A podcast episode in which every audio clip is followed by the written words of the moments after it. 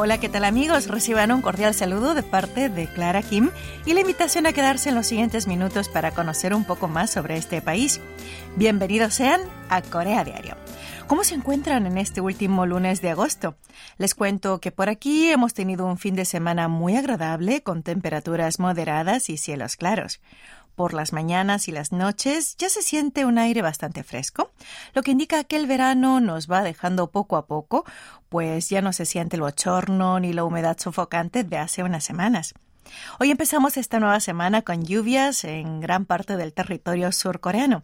En Seúl, la capital, el termómetro no subió más de 23 grados centígrados, regalándonos un clima muy templado durante toda la jornada. Hablando de comienzos, es hora de iniciar este encuentro de Corea Diario. Levantamos el ánimo al son de esta canción de Oh My Girl, Real Love.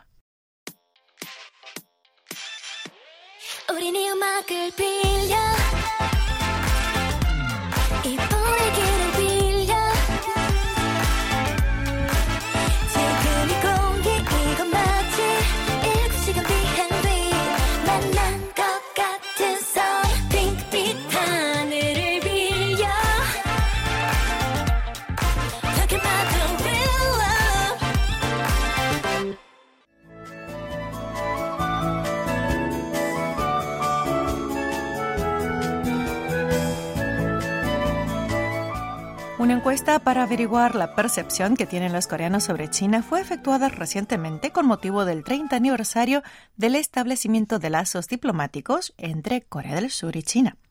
Este sondeo fue efectuado por el periódico Ilbo y el Instituto de Investigación sobre China de la Universidad Songyungwan. En general se supo que las generaciones en sus 20 y 30 años tienen una percepción negativa sobre China. Cuando se les pidió que calificaran su simpatía en una escala de cero, muy desfavorable, a 10 puntos, muy buena, el nivel de simpatía promedio de China fue de solo 2,73 puntos. Esta puntuación fue más baja que la que tenía respecto a Estados Unidos con 6,76 puntos, Japón 3,98 puntos y hasta Corea del Norte 2,89 puntos. La tasa de evaluación desfavorable hacia China alcanzó casi el 79%. Entre las razones de este desagrado, una mayoría del 48% citó la afirmación de que el kimchi y el hanbok se originaron en China. En segundo lugar, un 35% motivó su antipatía a la represión de China de las protestas a favor de la democracia y las violaciones de los derechos humanos de Hong Kong y los uigures de Xinjiang, un 35%. Por otra parte, un poco más del 29% dijo que le molesta el robo de tecnología avanzada, de talentos, la fuga de información y las infracciones de la propiedad intelectual, seguido de un 26% que mencionó como razón el sistema político unipartidista y comunista y las represalias económicas de China por el despliegue de SAD en Corea del Sur. Casi un 59% de los jóvenes surcoreanos en sus 20 y 30 años evaluaron que la relación actual entre Corea del Sur y China es mala. Y tan solo el 5% dijo que la relación entre estos dos países es buena. La diplomacia de alta presión del gobierno chino y su actitud hacia Corea del Sur se mencionaron como la causa más probable del deterioro de las relaciones entre ambos países. En otra encuesta, el 75% de los surcoreanos de entre 20 y 30 años de edad respondió que las relaciones China-Corea del Sur necesitan mejorarse. Para ello, el 60% dijo que China debe cambiar su actitud y no presionar a Corea del Sur en los campos económico y de seguridad. Los surcoreanos jóvenes piensan que China no respeta a Corea como un socio igualitario y esta es la principal causa del deterioro de las relaciones bilaterales. Algunos analistas dicen que estas generaciones crecieron en la era post-autoritaria y consideran especialmente negativa la política exterior agresiva de China. A medida que China creció en poder, se volvió muy agresiva y tomó medidas de represalia. Por otro lado, más del 78% de los encuestados estuvo de acuerdo en que China es importante desde el punto de vista económico y admitió que la dependencia económica y comercial de Corea hacia China es alta.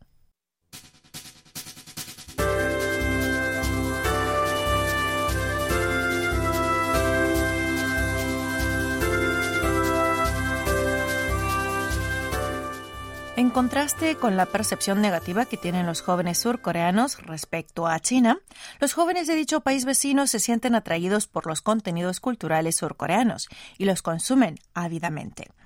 De hecho, la extraordinaria abogada Wu, uno de los dramas surcoreanos más exitosos de este verano, goza de gran popularidad en China. Pese a las restricciones que el gobierno chino impone desde 2017 por razones políticas, la gente de dicho país ve esta serie en Netflix a través de una red privada virtual o por medios ilegales, pagando entre 5 a 10 yuanes por capítulo. Además de las teleseries surcoreanas, el K-pop también es muy consumido entre los fans chinos. Según el diario de Hong Kong, South China Morning Post, Bar un club de fans de Weibo de Wii, integrante de BTS, compró alrededor de 170.000 ejemplares de Proof, el nuevo álbum del septeto surcoreano. Apenas fue lanzado el 10 de junio. Para ello, este fan club chino de Wii pagó 3,49 millones de dólares estadounidenses. En particular, la generación en sus 20 y 30 años disfruta de los dramas y las películas coreanas a través del acceso a VPN a Netflix y compra discos y toda clase de productos relacionados al Hallyu. Como resultado, la ola coreana en China va en acelerado aumento. De hecho, según un estudio de la tendencia de las exportaciones de álbumes vendidos a China durante los últimos cinco años, las exportaciones ascendieron unas cuatro veces con respecto a 2017, alcanzando los 18,87 millones de dólares este año. Considerando que no sirve de nada reprimir la afluencia de contenidos surcoreanos en China, el gobierno de dicho país está flexibilizando sus medidas y cambiando la dirección de la política para liberar parte de la ola coreana. Según el Centro de Negocios de Beijing, operado por la Agencia de Contenido Creativo de Corea en China, de enero a julio de este año, un total de 13 dramas surcoreanos, incluido Itaewon Class, se distribuyeron oficialmente a nivel local a través de la televisión y las plataformas de OTT. Teniendo en cuenta que ni un solo drama surcoreano se estrenó en TV o en OTT en China desde 2017 hasta el año pasado, esto es un pequeño avance. Pero claro, todavía es prematuro declarar victoria, ya que aún queda un largo camino por recorrer. Dado que las autoridades chinas aún bloquean la distribución oficial de contenido surcoreano, a pesar de la demanda de la generación más joven, el sector privado sufre los daños de la distribución ilegal. El día 5 del corriente, el Ministerio de Cultura, Deportes y Turismo de Corea del Sur solicitó a la Oficina Nacional de Derechos de Autor de China que responda a la infracción de derechos de autor relacionada con la extraordinaria abogada U y que coopere para la distribución legal. El daño inmediato causado por el bloqueo de la distribución legal es un problema, pero más lo es la difusión de la percepción de que se puede ver contenidos surcoreanos de forma gratuita por medios ilegales. Hacemos una pausa al son de esta canción que forma parte de la banda de sonido original de la telenovela La extraordinaria abogada U. Su título es Sang Sang, Imaginación y canta Sonu Jonga. Luego continuamos con más Corea Diario.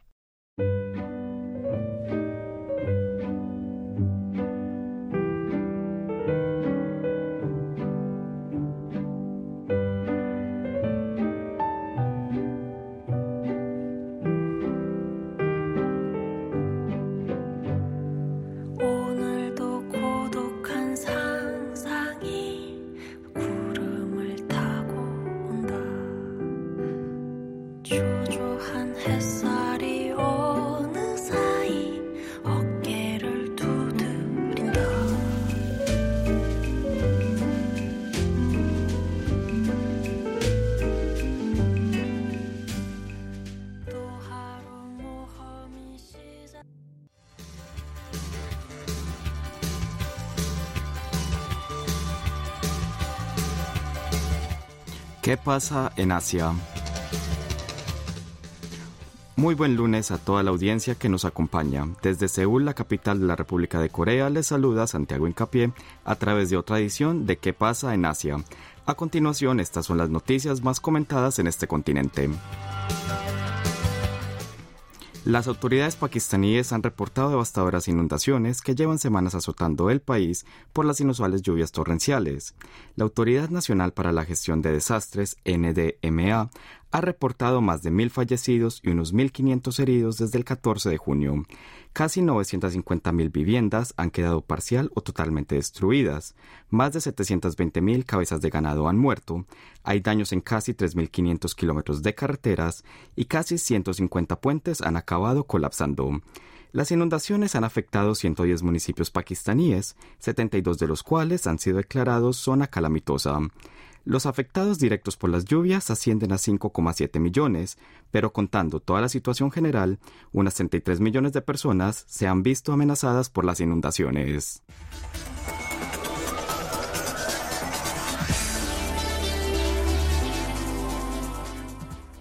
Nos vamos a China, en donde cayó una fuerte nevada prematura sobre el monte Pektu. Según lo reportado el domingo 28 por el Diario del Pueblo, el periódico oficial del Partido Comunista de China, desde la noche del 26 hasta la mañana del 27 de agosto cayó mucha nieve en la zona de este monte.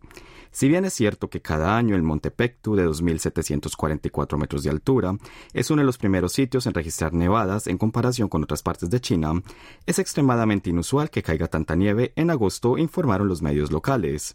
En contraste, las olas de calor intenso prevalecen en el centro y sur de China. La Agencia Meteorológica Nacional de dicho país emitió el lunes 29 una advertencia diciendo que la temperatura máxima alcanzará los 39 grados durante el día en 19 lugares del centro y sur del país, y en algunas áreas como Sichuan y Shokin superará los 40 grados.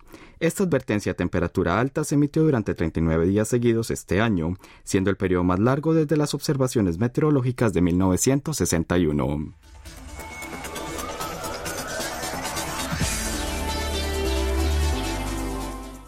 Medios japoneses informaron el sábado 27, hora local, que el gobernante Partido Liberal Democrático, PLD, investigará a todos sus miembros de la Asamblea Nacional por posibles lazos con la Iglesia de la Unificación, conocida también como la secta Moon. El PLD pidió a sus legisladores que rellenen un cuestionario donde se incluyen datos relacionados al envío de mensajes de felicitación o reuniones relacionadas con la Iglesia de la Unificación, posibles publicaciones de entrevistas o artículos en la revista Relaciones Públicas de la Iglesia, realización de donaciones o recepción de apoyo de la Iglesia a la Unificación durante elecciones, etc. Esto es parte de un esfuerzo por resolver la alta tasa de desaprobación que cuenta el partido gobernante por su posible conexión con la organización religiosa ultraconservadora tras el asesinato del ex primer ministro Shinzo Abe. Esto, sumado a un nuevo incremento en los casos de COVID-19, están afectando la valoración del gobierno y el primer ministro Fumio Kishida.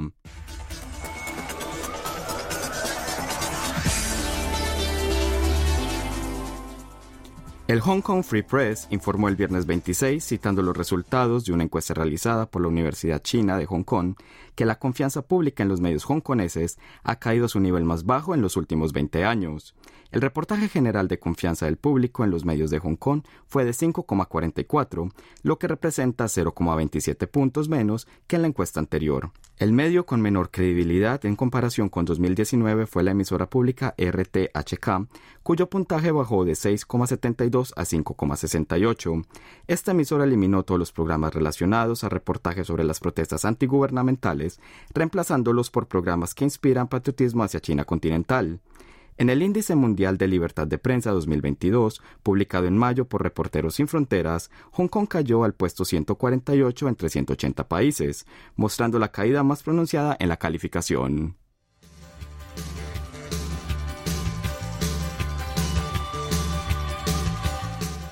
Hasta aquí escucharon ¿Qué pasa en Asia? Sigan disfrutando de nuestra programación.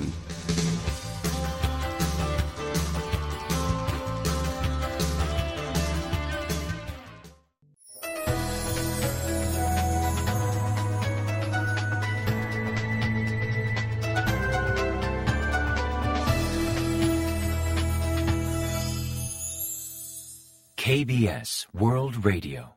Están escuchando Corea a diario. Hoy lunes 29 de agosto les acompaña en la conducción Clara Kim.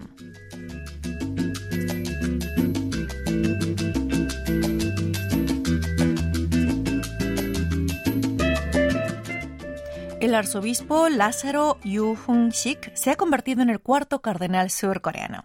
La ceremonia de nombramiento tuvo lugar en el Vaticano el pasado sábado 27 de agosto, hora local.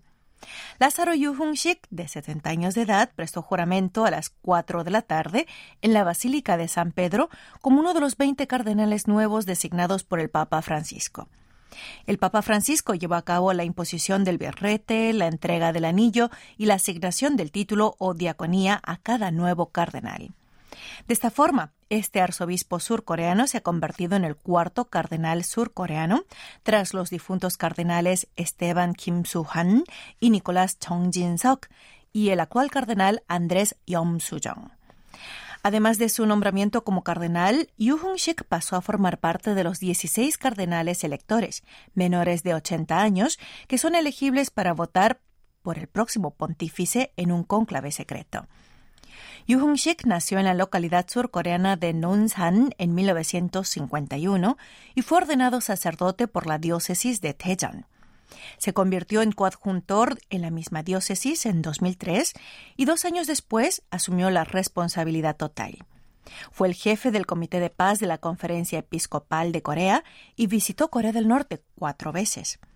Asimismo, ha sido nombrado prefecto de la Congregación para el Clero, supervisando asuntos relacionados con sacerdotes y diáconos desde junio de 2021 siendo así el primer surcoreano en ser nombrado para un puesto de secretario en el Vaticano.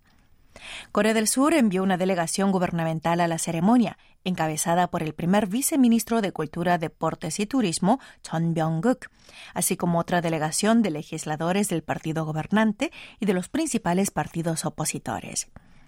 La delegación gubernamental entregó una carta del presidente Yoon Suk-yeol al Papa Francisco en la que el mandatario expresó su esperanza de estrechar relaciones más fuertes entre Corea del Sur y la Santa Sede y manifestó su gratitud por las oraciones del Papa por la paz en la península coreana.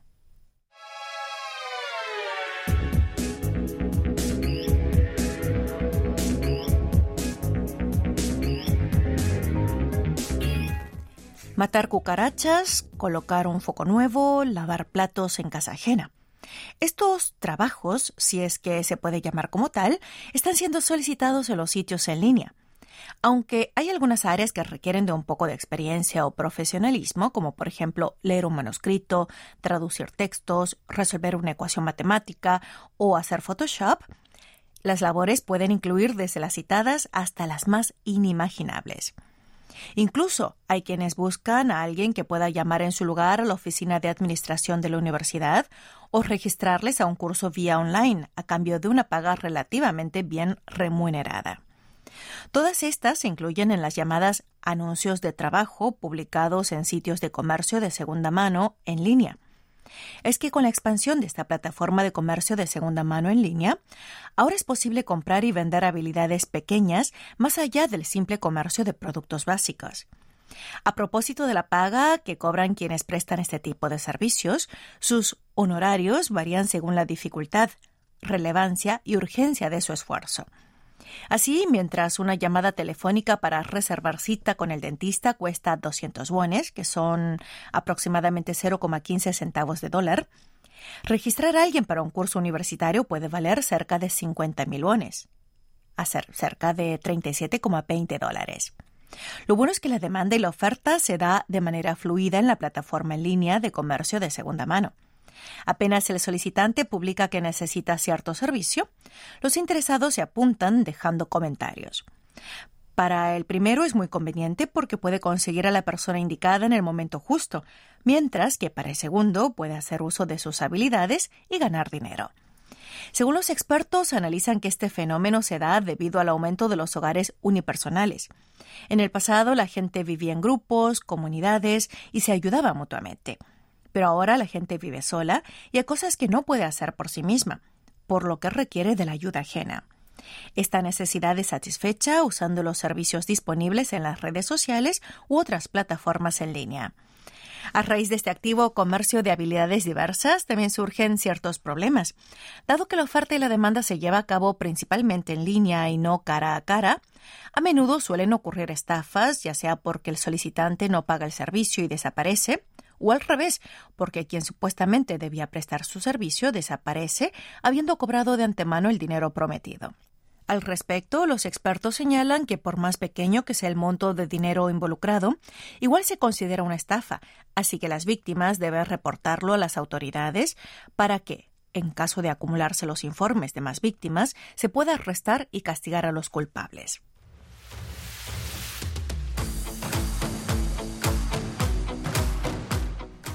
Así llegó el momento de concluir esta primera entrega de la semana de Corea Diario, en la cual les ha acompañado Clara Kim en la conducción.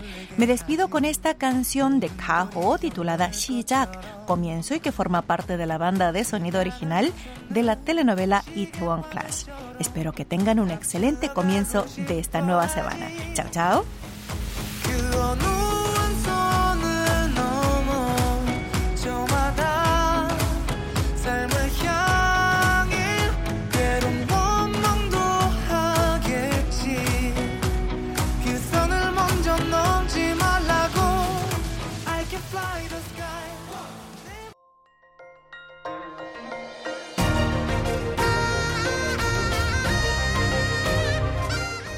Acaban de escuchar el podcast de KBS World Radio.